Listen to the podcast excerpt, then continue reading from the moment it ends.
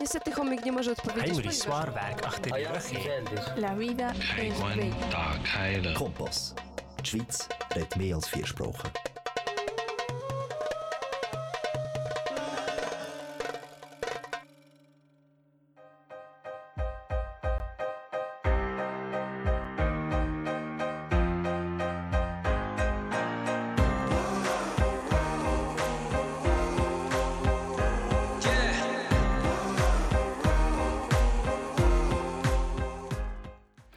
Good afternoon. Welcome if you are listening to us. If you're listening to us right now, you're doing the right thing. Stay with me on Kanal K with your program, The Bridge.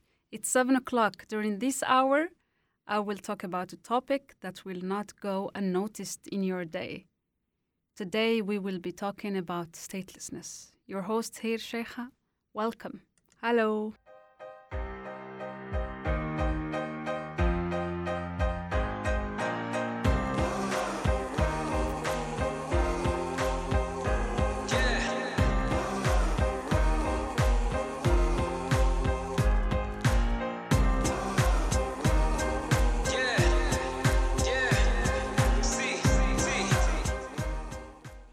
Today, I will be joined by two stories, two people that will share with me and with you their experiences and aspirations about stateless people and about the roots.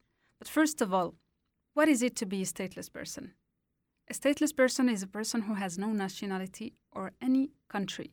The United Nations Conventions on 28 September 1954 relating to status of stateless persons offers a legal shelter to stateless persons so they can have, let's say, access to their basic rights like all other citizens. According to the UNHCR, what is statelessness? The international legal uh, definition of stateless person is a person who is not considered as any national by any state under the operation of its laws. In simple terms, this means that a stateless person does not have a nationality of any country. Some people are born stateless, some others become stateless. So, if you look for how many stateless persons are there in the world, you will not find an exact number. Even though you, the UN says it's 10 million, I think it's even more. Due to the world changes, national or international conflicts, the number is constantly growing. And according to a stateless person, myself, considered stateless since uh, 2013, sometimes you are just a zero on the left. Some other times you develop this super positive energy and you start thinking, hey, I belong everywhere. I'm a citizen of the world. But in general, life is not, with as a stateless, is not as easy as normal life is for nationals. You have a gap in your heart let's say that becomes bigger and deeper with experiences that you continue having that prevents you from having normal life just because you are stateless.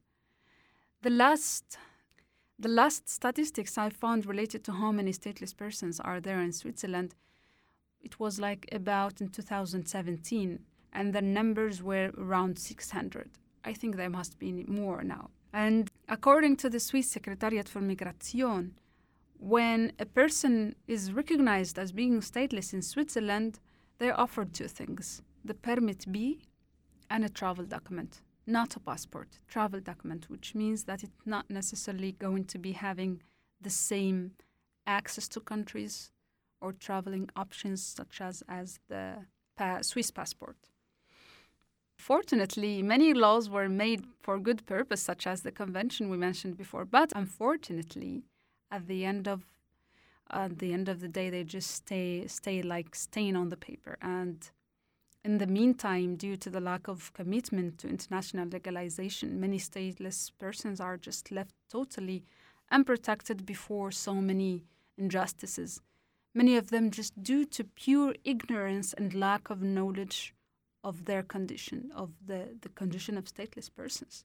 But the aim of this program apart from raising awareness about statelessness and to be actually emotive for people who live, you know, those who have an easier life to start appreciating what they already have and taking as an exa- as as an example, the aim is to show how strong and let's say happiness diggers stateless people are. They just want to stick to good things, to positive energy. And uh, next, we will be having a, a, guest with us, a man who has not given up to his statelessness. He challenged everyone and everything to give voice to his situation, and that of million other people's stories are unknown and neglected, so they demand to be shared immediately. So we start with a break, and then we will be back they don't feel like working. Overthinking, I don't mean to let the pain and hurting. I was main stage with Tiny at a festival. Realities are just less than 24 hours pass and I'm back to working. The wage isn't minimum, but when you know your worth is more, you make your own curriculum. Study in the industry, I know you see me killing them. Nice, it felt so real. I had some moments I was living them. Celebrity, civilian, walk amongst the greats that you ignore. The ones relentlessly pursuing every key to every door. It's evergreen and evermore if you're content with living normally. I'm handing in my notice to the world on record formally. Yeah. I know this life is right for me. Uh-huh. I know the future's bright for me. Real. I know my teachers lied to me. I do it for the ones that came before and nearly died for me. Recognition, I'm on a mission. Yeah. I'm paying dues, yeah. I'm in position. I'm staying up, it's getting late. You're doing good, I'm doing great. Recognition, I'm on a mission. Yeah. I'm paying dues, I'm in position. I'm staying up. It's getting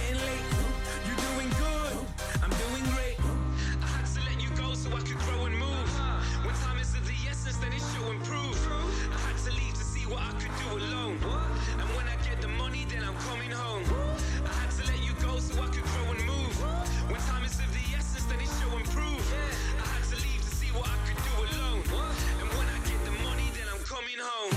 Recognition, I'm on a mission. I'm paying dues. I'm in position, I'm staying up. It's getting late. You're doing good, I'm doing great. Recognition, I'm on a mission. It's getting late. You're doing good, I'm doing great.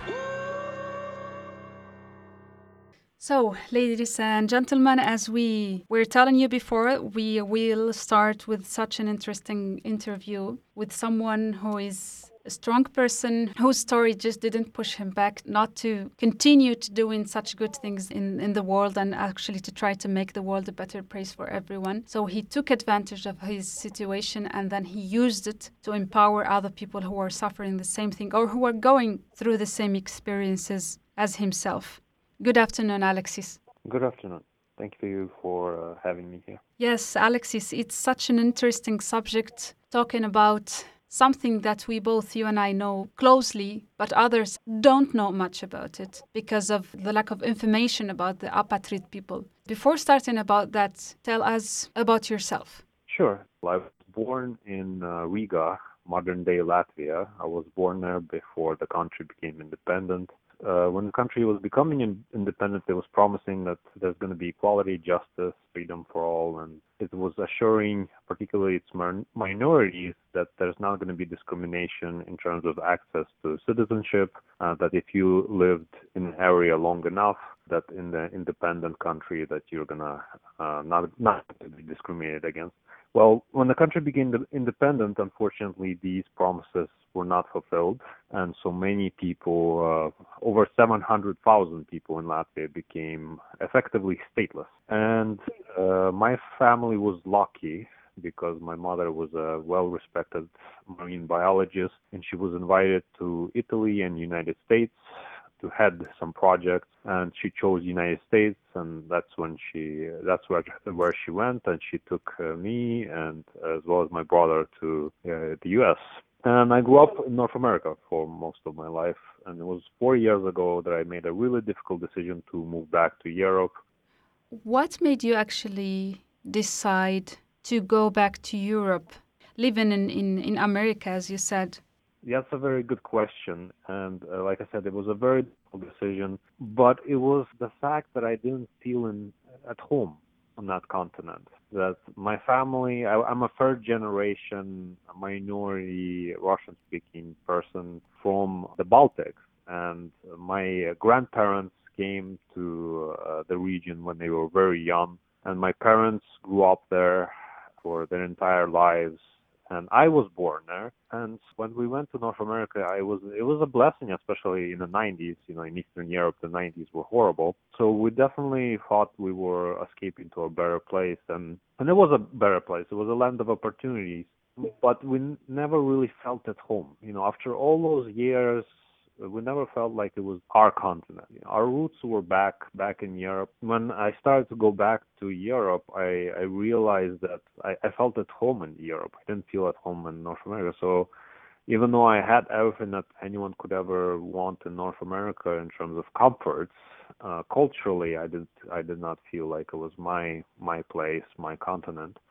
Uh, so that was the the key reasons key reason. But of course, when I, you know, uh, when I planned to return to Europe, I didn't have any country in particular that I felt uh, at home with. Uh, you know, I'm, I'm, I feel more European in in general. You know, I don't, I don't consider myself to be uh, Spanish or French or Latvian, and I feel uh, I can feel quite at home in any of these countries. And were you received the same way you were expecting to be received or treated? Not, not at all, unfortunately. When I came back to Europe, I was shocked that there was so much discrimination against people who uh, held such a status of, you know, being a non-citizen of Latvia, and uh, it, it creates a lot of confusion for people. People don't understand what it is. They don't understand how something like that can even exist people oftentimes don't even think about what is citizenship, what is nationality, what is mm. ethnicity. You know, they don't feel like they need to think about it because they take it for um, granted. In a way, yes, something that that that doesn't create problems for people generally. At least not the sort of problems that people uh, who are stateless uh, experience. So, so a lot of people take for granted that many of our human rights, even some of the basic human rights in terms of political rights, uh, rights to privacy, rights to property, they're all connected to the fact that some country claims us. So mm. we belong to some country. Uh, yes, you know, when you end up being a person without a country, uh, that's when you really realize what are rights and uh, how you derive them. So, but at the same time in my life, I, I have really tried to learn well from even this condition, and it has really taught me to face uh, difficulties, no matter how difficult they are, uh, and try to resolve them. If I hear no uh, on the left, on the right, you know, in front, the back, I developed a sort of character that was hardened by that. Yeah, I, I really tried to become self-sufficient, and even when everybody's telling me no in terms of uh, some right that I don't have access to, I learned that that doesn't mean that it's a no. that you can just try harder and maybe you'll find a way. Exactly. But sometimes, yes, uh, statelessness really feels like I really have to sometimes imagine it as just pounding at the pavement with your own hands and just trying to get some sort of progress and some sort of way where you're getting access to some of the basic rights that many, so many people take for granted, uh, like the right to work or the, li- uh, the right to non-discrimination. Yes, the educational Education, rights, healthcare. Yeah. I mean, healthcare. The, mm. the, the list is, is just it's very long and it's crazy that sometimes we can't even like have a SIM card or uh, access to a phone service because because yes. you know we don't have an ID, recognized so, ID. Yes, yes, because you need ID for a lot of things, and uh, as a stateless person, you oftentimes don't have an ID. Um, in my case, I've been more lucky because, uh, you know, particularly when I, we, my family moved to North America, mm. uh, for them, uh, the whole situation was so absurd that they kind of, um, I don't want to say ignored it, but they find, found ways around it. They didn't need to declare me as stateless. They just wrote in that I'm Latvian. and sometimes, exactly. you know, I, I, I had to laugh at the board because I would explain in truth how my situation was and the border officer, I had one case where he just threw the plastic back at me, saying, "You know, I don't know what you're talking about. You're Latvian. Just go away." exactly, and and people. The worst thing that I I have seen. Uh, so for for for our audience to understand is that when you are stateless, you can't go back to the country that is the responsible for making you stateless. The worst thing is is that he, when you are living in a third country and then that country, because they don't recognize your original state or original country, they would name you or put you the name of the country who forced you actually to be a stateless person. And I find that really like torturing you double. Hmm Yes, and this this is something stateless people face all the time.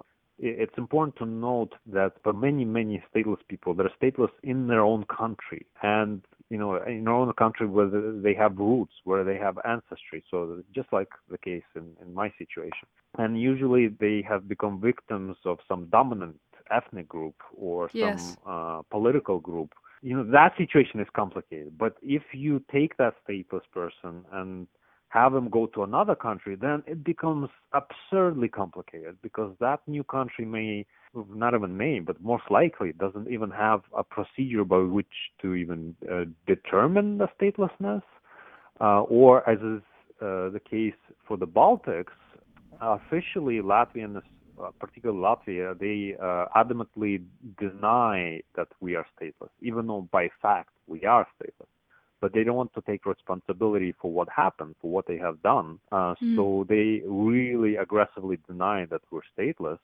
And this creates problems for us because, unlike with other stateless, you know, we can't even claim to be stateless because uh, it, it, all of a sudden it's a political statement. Exactly. you know what I mean? Mhm. Uh, and such situations, uh, we have to, uh, yes, note that there are various forms of statelessness. And unfortunately, the worst one is when the country that makes somebody stateless, they, they start to deny that what they have done.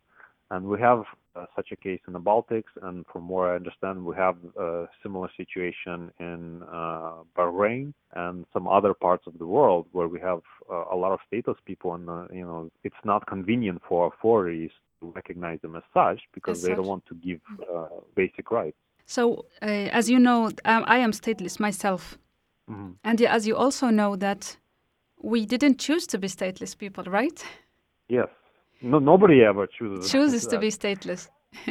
so you, you or, were or to even have when we think about it oftentimes we don't people don't even have a choice for nationality either. They only have a choice when uh, you know parents are from different countries. So that's when you have a choice. So people are born into certain nationality but at least then they have rights. They have you know access to all those things that are uh, so basic to human beings whereas for stateless people you know it's the other way around unfortunately So I, I remember back in 2008 when I was in, in Spain and I was trying to legalize my, my, my situation. So one of the cities where I applied to get legal status in Spain, it was in Madrid, in the capital, and, and then I, I didn't know I was applying to, to stateless. And I didn't even know back then that stateless people existed.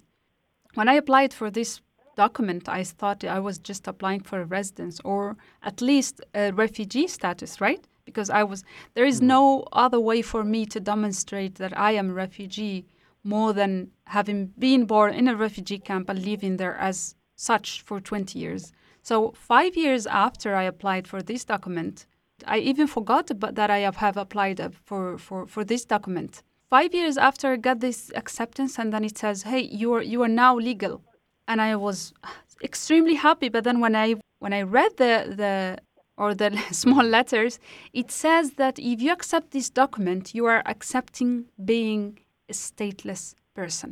So mm-hmm. for me, it was emotionally and mentally so exhausting because I have a state. I consider that I have a state and I have a nationality recognized by over 80 countries. My country is a full member of the African Union. Yes, it's occupied by another country, but it doesn't mean that it doesn't exist, right? It's not, it exists and it's recognized and it's people.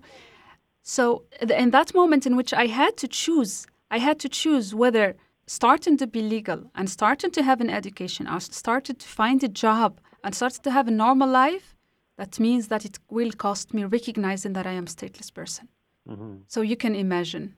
Yes, and I, I can definitely relate to a lot of what you say. And uh, for the longest time, I never really thought of myself as a stateless person. By fact, we, we just are. I mean, and when you look at the differences between what access to rights we have and what access to rights people with citizenship have, is just it's a huge gap. Uh, Yes. And It just cannot be rationalized away as something that doesn't exist. It's right there. It's even written in the laws of those countries that uh, claim that there's no discrimination. Uh, I mean, if there's no discrimination, then why are there laws that are detailing such discrimination? When you decided to mm-hmm. create this organ- organization for apatrid people mm-hmm. in, in Europe? Yes, uh, I uh, can tell you a little bit of a background on that. Uh, so four years ago, when I returned to Europe, I uh, started to be um, I started to engage more actively in this field uh, on statelessness, and I, I, was a little bit naive because I thought uh, I kind of assumed, I guess you can say, that this was already a developed field, and you know many people were active in it. Um, as you may recall, you know, I grew up in North America, so this this issue was not that big on people's agenda there, and and there are not so many stateless people in, in North America, in part because of uh, naturalization laws. For instance, in U.S., if you're born in U.S., you're automatically granted U.S. citizenship, and that helps uh, prevent statelessness. Whereas in Europe, it's much more complicated, and given that there are so many different countries and they different have different laws and naturalization procedures, regulations, and so on, it's really it's really archaic. It's very obsolete, and that's something that has to be worked on by the European countries to progress themselves to, to make sure that they they're actually not abetting uh, statelessness as as a phenomenon. So uh, yes, four years ago I returned uh, to Europe, and I uh, I've become very active in that field, but I was very reluctant to have my name attached. So um, only recently, it was about a year and a half ago, that I decided, no, I need to, you know, it doesn't make sense for me to just be a lecturer. Um, and I noticed big gaps in the field in terms of the disconnect between the major organizations that are trying to help stateless people and the stateless people themselves. Themselves, yes. And one of the shock one of the things that I've noticed that shocked me was that when I interviewed some of the best experts in the field on statelessness, on migration, uh, and I interviewed, you know, academics, I've interviewed people who had NGOs, uh, people at the UN, and so on. And I I was surprised that when I was talking to these experts, I, I would ask them, okay, so how many stateless people are you connect, connected with? How many communities are you connected with, in touch with? And the common response was Mm, well, we're we're not connected. We kind of just base our work on some reports that other people do. Uh, that and these people they base their reports on somebody else. So it's like a long paper trail. And I realized that there's a huge disconnect between the stateless people themselves and organizations that are trying to help us. And uh, I've not, and I realized that this is a big problem. Um, not least because the stateless people themselves they need to be at the forefront of this. They need to have their voice heard. They need to uh, have their perspective heard. And so far, um, the way I see it, particularly for Europe, is that stateless pe- people are treated as objects of discussion, not as subjects, not as participants of the discussion. And that's something, uh, as a stateless person, I mean, I, I just don't find to be acceptable. I mean, we're human beings. We're we're not objects. We have our we have our history. We have our opinion we're not just some problem you know exactly. we yes we, we can talk we directly to, about our stories. Exactly yes. And it, it's worth uh, having this perspective heard particularly when you we're trying to resolve statelessness. And unfortunately we're uh, really not represented well in the international organizations even the ones that uh, like UN ones that are trying to help us. And some of the tactics I also had to disagree with in terms of you know, being, and it's something highlighted, I think, by many experts already, uh, this tendency to pick us up as sort of in a tokenistic way and uh, use our stories to draw appeal. But much of this is very transient. You know, people hear some sad story, they think about it for some minutes, and then they go and on to forget. watch something exactly. else. It's not. Yes. It's not like so, if you're living it daily in a daily basis. Exactly, and part of the problem is uh, that I can see part of the problem being how the stateless people themselves are not directly involved, so uh, there isn't that connection. And because of that, you know, even organizations that are trying to help us, trying to do good, they sort of miss the mark because they don't always get the information right. They they use tactics that are kind of short-lived, and even though many of these are well-funded organizations, but they're sort of also preaching to uh, the group that's already converted. You know, sometimes I see UNHCR post our stories. Yes, I see who, that too. Who, yeah, who reads UNHCR? Well, people who already agree with us. you know, so we need we need to go beyond that. We need to actually uh, even, maybe even have people who disagree with us, with the nationalists, and you know have them at the table and talk to us. Mm. So hmm. we need to have a broader dialogue, and we definitely need to have uh, stateless people themselves involved. And that was mm. that was the core um, sort of foundation for uh, starting out this network, where it, we as stateless people can connect to each other and support each other whichever way we can. It's very flexible in terms of our network. Um, and even just psychologically, you know, support each other, knowing that uh, there are people uh, like us and uh, how much we can learn from uh, each other's uh, similarities and differences in terms of our statelessness. Uh, and of course, um, another main mission of ours is to raise awareness straight from you know our perspective of what it's like to be stateless. Th- that's why that's why we are we're talking about this subject at Kanal K right now because I know many people don't even know stateless people exist, and you have to go to find the source and, and ask about the, the number of how many stateless seeing it from from our our point of view as stateless people it's over 10 million stories of people who are trying to belong somewhere and then they are being yeah. just rejected and being refused and being considered less citizens and less human being mm-hmm. just because of the kind of document they have and i would like to ask you two questions related to this mm-hmm. subject what was the most bizarre or most difficult situation you you you have experienced being a stateless person? Well, I have a number of them to be honest. I can tell you a few. One, yeah, one of the one of the funniest ones I can definitely tell and that was when I was flying from Canada. That's when I lived in Canada, and I was flying from Canada to Europe for a conference. And I decided to um, have like a layover in uh, Russia. And the interesting thing is that people with my passport, my kind of passport, the only the only perk, the only plus that we have with this passport is that interestingly enough, we can go to Russia without needing a visa. And so the, at the airport, I told them like, uh, well, you know, I'm just in Russia for one day. I don't need a visa. And they were looking at me like I was crazy, like I was a crazy person. They were telling me, no, you're Latvian. And I told them I'm not Latvian. You know, you can look at the passport. It says alien's passport. It says you have written you know, in your passport, but you that you are an alien, literally an alien. Yes, yes. Uh, I was at the airport, and uh, I was really beginning to feel like uh, you know I was looking crazy. because I was telling them, look, I'm not Latvian, uh, I don't have a country, and th- that they definitely don't understand. And I told them, you know, just check the exception list. You must be, you must have an exception list. And they didn't even want to do that. But good thing that I uh, remember that in the same passport, I took a trip some years back uh, from Moscow. So I had a stamp showing that I was in Russia. So eventually they noticed this and they they kind of grudgingly decided, okay, fine, we'll check the exception list. And then they were surprised to find that I was right. so uh, they did allow me on board, but that's not the end of the story. So I have my conference in Europe. A couple weeks pass. I'm already in Amsterdam on my flight back to Canada, and I passed.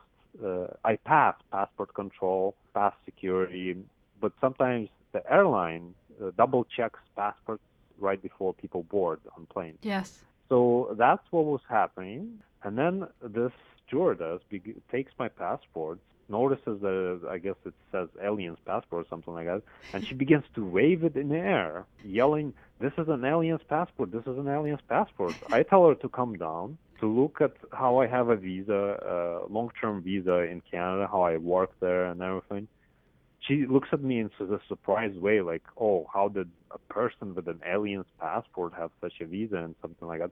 Then she begins. She opens this visa and she begins to read, and then I I I, I sense trouble. I sense like, well, wait a second. And anyway, uh, she tells me, no, you cannot go to Canada because you're not Latvian. Okay, so that that's a joke. They didn't want to let me out of Canada because I was Latvian.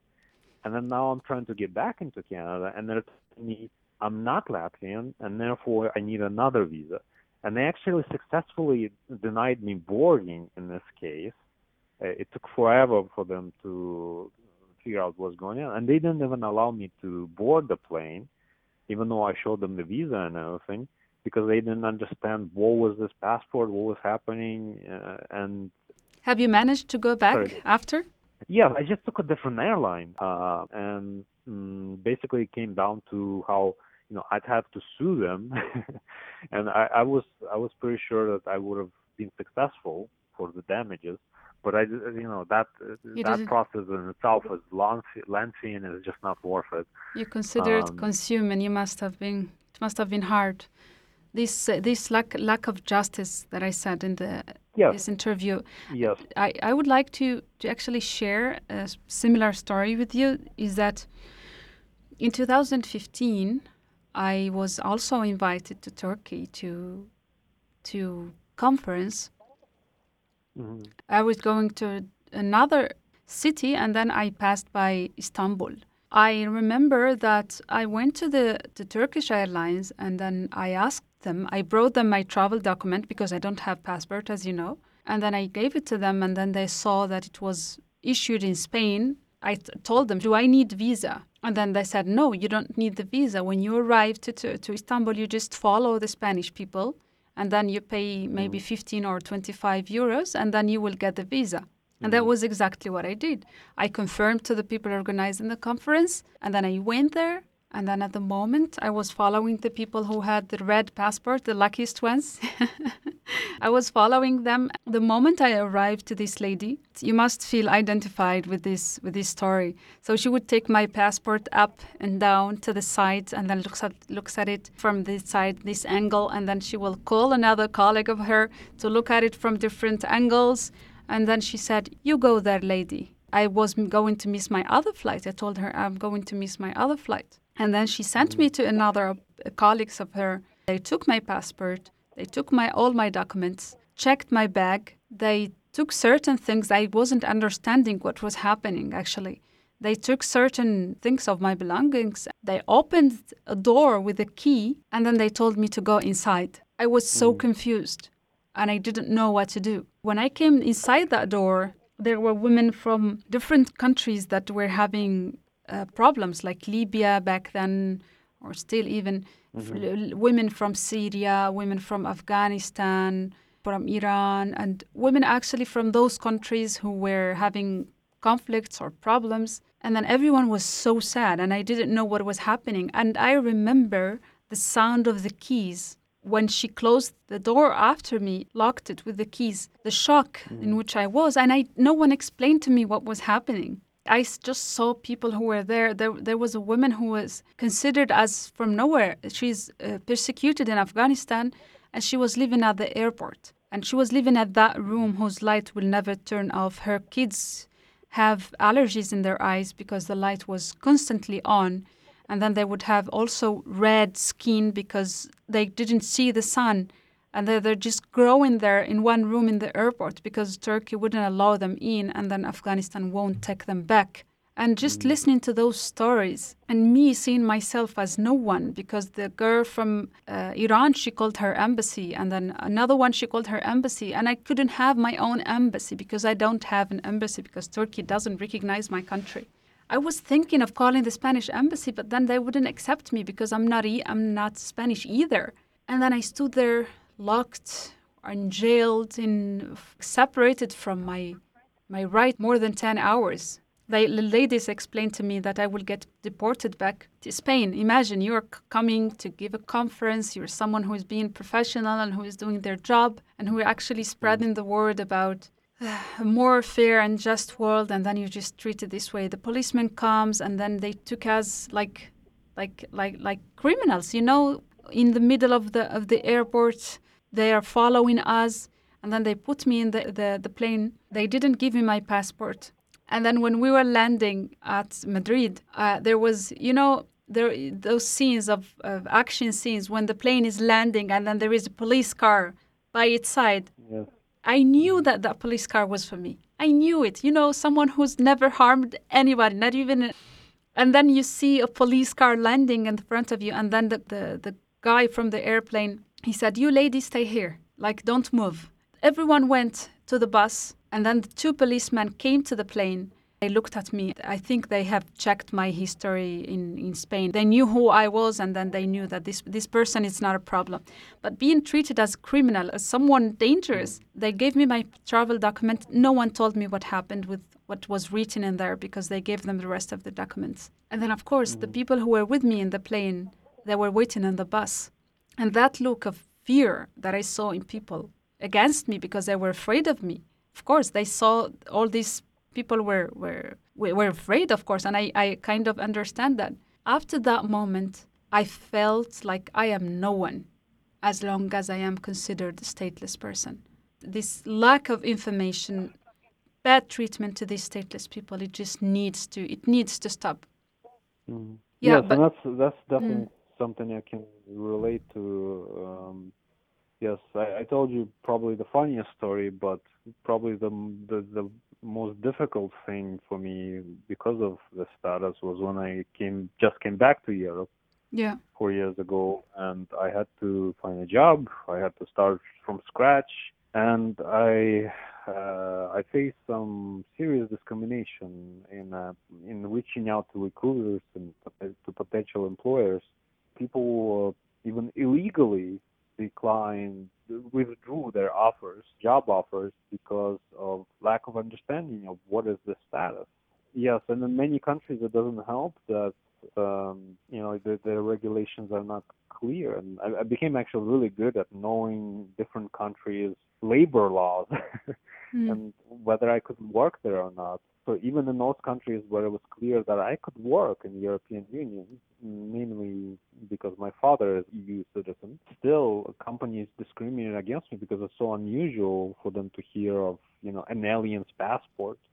And Mm. so it was it was a really difficult few years right after I was back from North America to constantly have to face this discrimination and this just even though you you have laws that are supposed to protect you against ethnic discrimination or discrimination based on nationality or lack thereof.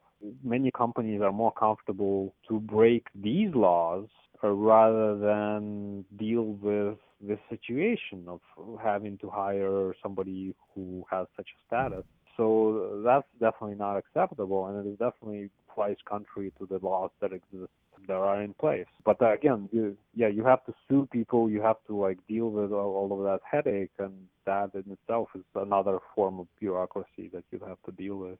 Exactly. And unfortunately, the time is really running by, and I want I miss asking you from not only from emotional perspective, but also for being a professional person. What would be the solution for you to this situation? For me personally, or for the for the field at large. Both of them, if you can, if you can do. It's interestingly enough, I have not allowed statelessness to make me a lesser human being. Uh, I have forced myself to learn from that situation and to become better than I would have been even otherwise with some citizenship.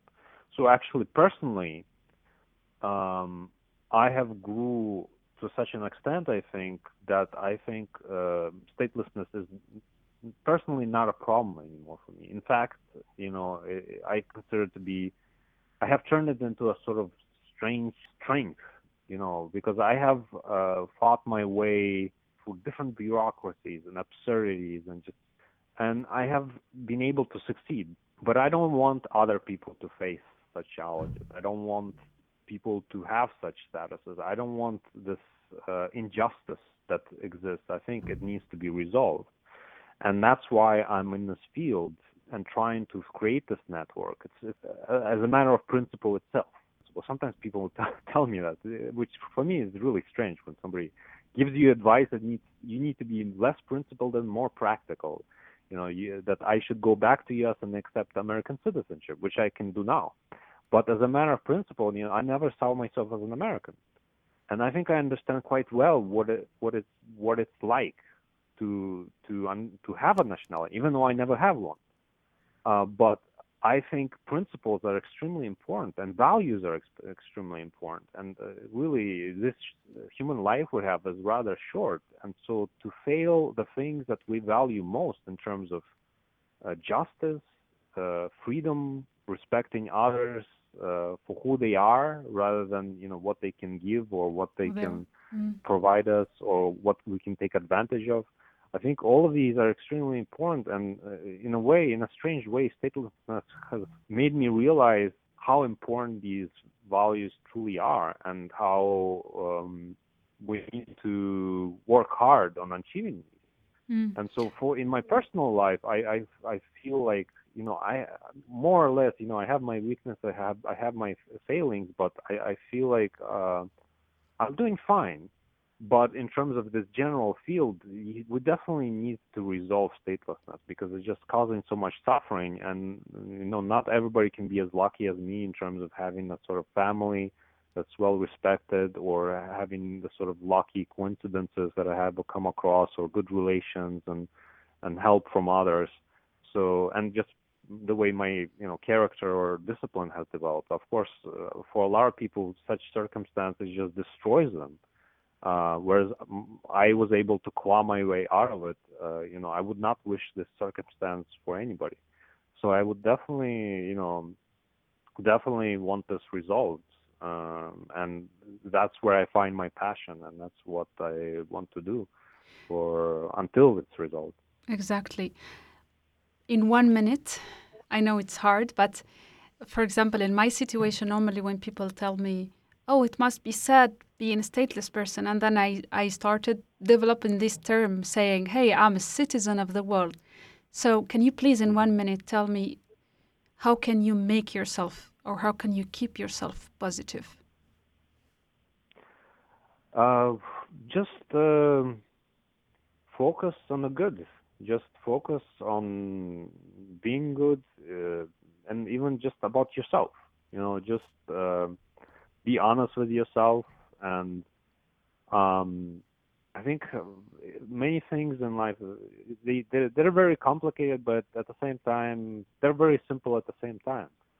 So um, I, I think it's important to keep that positivity, and I know it's extremely difficult. I mean, as stateless people, we know how things can be extremely difficult. Yes. Um, we still can laugh about time, it, anyways.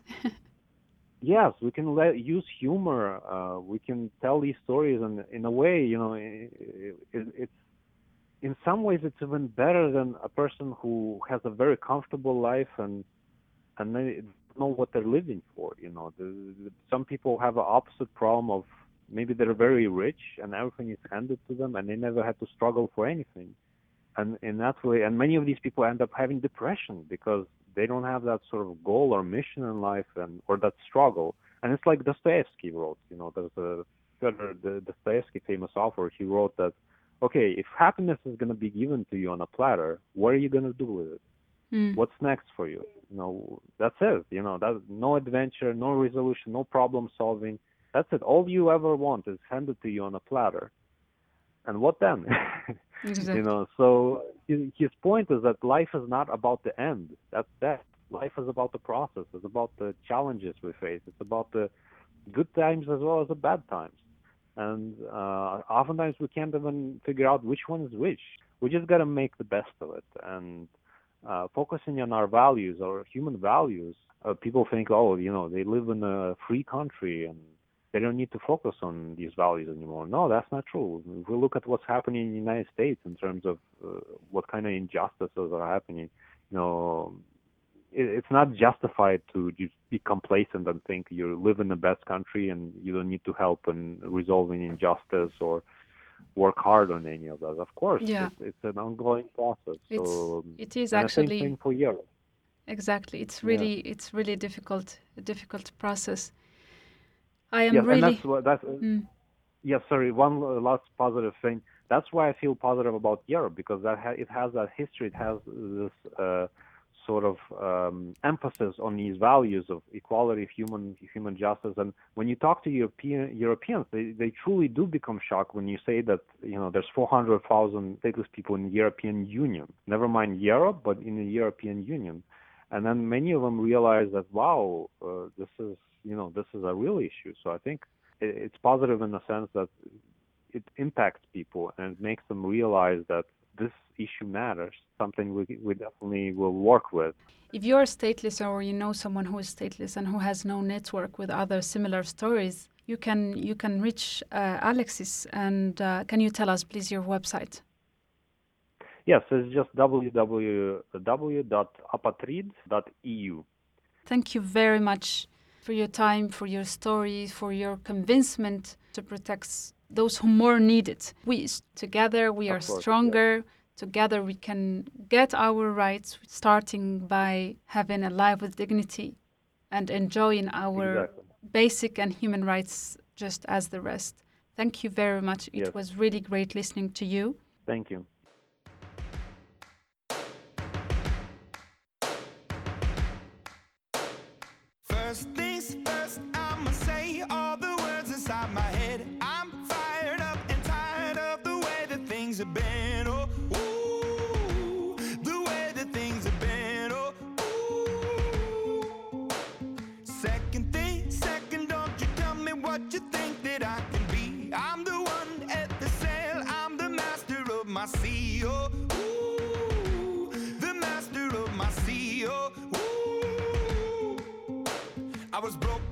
From a young age, taking my soak into the masses, writing my poems for the few that look at me, took to me, shook at me, feeling me, singing from heartache, from the pain, taking my message from the veins, speaking my lesson from the brain, seeing the beauty through the.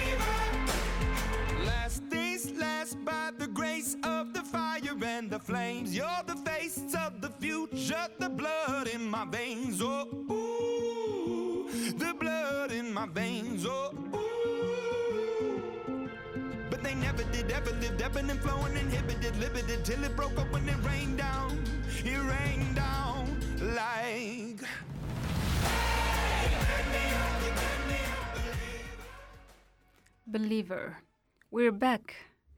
Thank you for continuing with us. Now it's time to bring another story, another point of view about what we have talked about with our previous guest.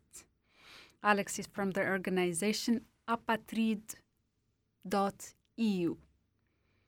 Simone has not only one nationality, she has two, and not only any passport, a Swiss and a German passport. But things are not always as superficial as they may look. Good afternoon, Simon. Hello. How are you? Fine, thank you. Hey, Simon, starting, shall you tell us a little bit about yourself? Yes, um, I'm 35 old, uh, 35 years old. I'm born in Germany. I was adopted um, in Switzerland. And first, I had the German nationality. After the adoption, I had only the Swiss nationality. And at the moment, I have the Swiss and the, uh, the German citizenship. Mm-hmm. That's good. And how come? What made you have two nationalities? lucky you. yes, lucky me. Um, I was talking to a friend and I was thinking about this to get the German citizenship back for a long time ago. It has to do with my roots. It's something I, I want back because I was born there and, and my um, biological parents are German. So I was talking to him and he was uh, saying me, okay, just try it. Um, I contacted the German embassy in Bern uh, via Formula, and they called me back within five minutes. It was really fast, and I was so surprised and overwhelmed. And I told them what was happened and why I lost my German citizenship, and they told me, okay, if your story, as you told us, uh, this one is correct, um, just ask for the German um, passport again. Mm. Make an appointment and come to us. Co- come to us, and we will look for it. And then, about five months later, because it took time for an appointment, it's I'm not the only one who wants an appointment at an embassy. Um, I was there, four hours of work on my side, and this uh, five months, as I told you, and I got my German passport. It was really easy wow. really easy for me. I'm really happy, and I hope bureaucracy would be as good and easy for for the rest of, of people. But now that you are more than assured, or let's say protected, is it enough, or what does that privilege make you feel? You see, nobody can choose where they were born. Nobody. And I feel really, really privileged. Um, the world is changing. The world is, yeah. I think I can just be happy. Hmm. Um, I just can be, yeah, feeling great about that. And I just can hope for everybody on this um, world that they may have the possibility to get at least one passport and not just a travel passport. That's, yeah, as I said, nobody can choose where they were, were born and under which circumstances. And if there's maybe a war and you get stateless or, or something else. So I also talked to friends of mine who are um, quote marks only the Swiss passport, and they are envy.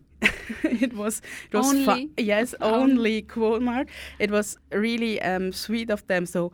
What? You get the German passport? Oh no, I'm angry. It's much more easier for you now to travel um, along the European Union, for example. and it was really sweet of them. They meant it well. It, it was not meant to be uh, mean or something, but yeah. it was sweet. So yes, I'm I'm feeling privileged, and I'm really really hope that uh, my possibilities some way, uh, somehow could be became possibilities for all the people on the world. Really. Yes, yes, that's you're right. What about the roots? Why did you want to go back to have your passport? Your your German passport. Mm -hmm. Um, first of all, my my Swiss parents a long time they don't told me that I'm I was adopted, and because of my blue eyes, white um, skin color, it was not obvious. So, and when I um, was informed or, or catch that I'm adopted, I always feel, since I was a three year old little girl, I felt somehow not belonging to Switzerland. I don't know why. It, it seems very crazy, but it was like that. I was asking, hmm, why, why, why was that like that? And as I got informed about that, I think it was um, a step on my way to get back to the roots, to to just let um, to, to get the, this feeling to belong some somewhere. And of course, I'm also in Switzerland home, but I I think now I have the possibility with the German passport only, for example, for a half year to go there and feel Germany it's not the same if if you Get are here. Yes, yes, mm -hmm. I think mm -hmm. That must be that must be a good feeling because, you know, I I even though I know where I come from, where my parents come from, and my parents faced war and faced exile, and they were uh, escaping war and escaping death. Uh, I was born in a refugee camp, as you already know, and then living in, in, in as a stateless. It just I feel it's listening to to Alexis and his story, and listening to you and and and and your point of view. It's just enriching. It just makes me feel I have to continue struggling to give myself that pleasure to say, hey, I'm also back to my roots. I have to do what what it needs to be done to to get the the, the rights fulfilled to their people and so my parents can, can go back home and myself like you just said going back to western sahara and saying hey i am back to my roots wow thank you very much simon Thank you, Cheija. It was it was really short but really interesting. And you are right. You are right. You we are we are all equal, so we should be also in front of law, whether we are stateless with one nationality or with four. Every person deserves to be assured full access to their fundamental rights. And yes, here we will leave it for today. The program was really interesting. Thank you to everyone. Remember, we will be back on the first Monday of every month from 7 to 8 p.m. on Kanal K. If you want to get in touch with, with us, we would like to know about also your comments and your suggestions. You have both Kanal K social media and our Instagram account, The Bridge underline 2021. I wish you a great evening and looking forward to be the next time with you.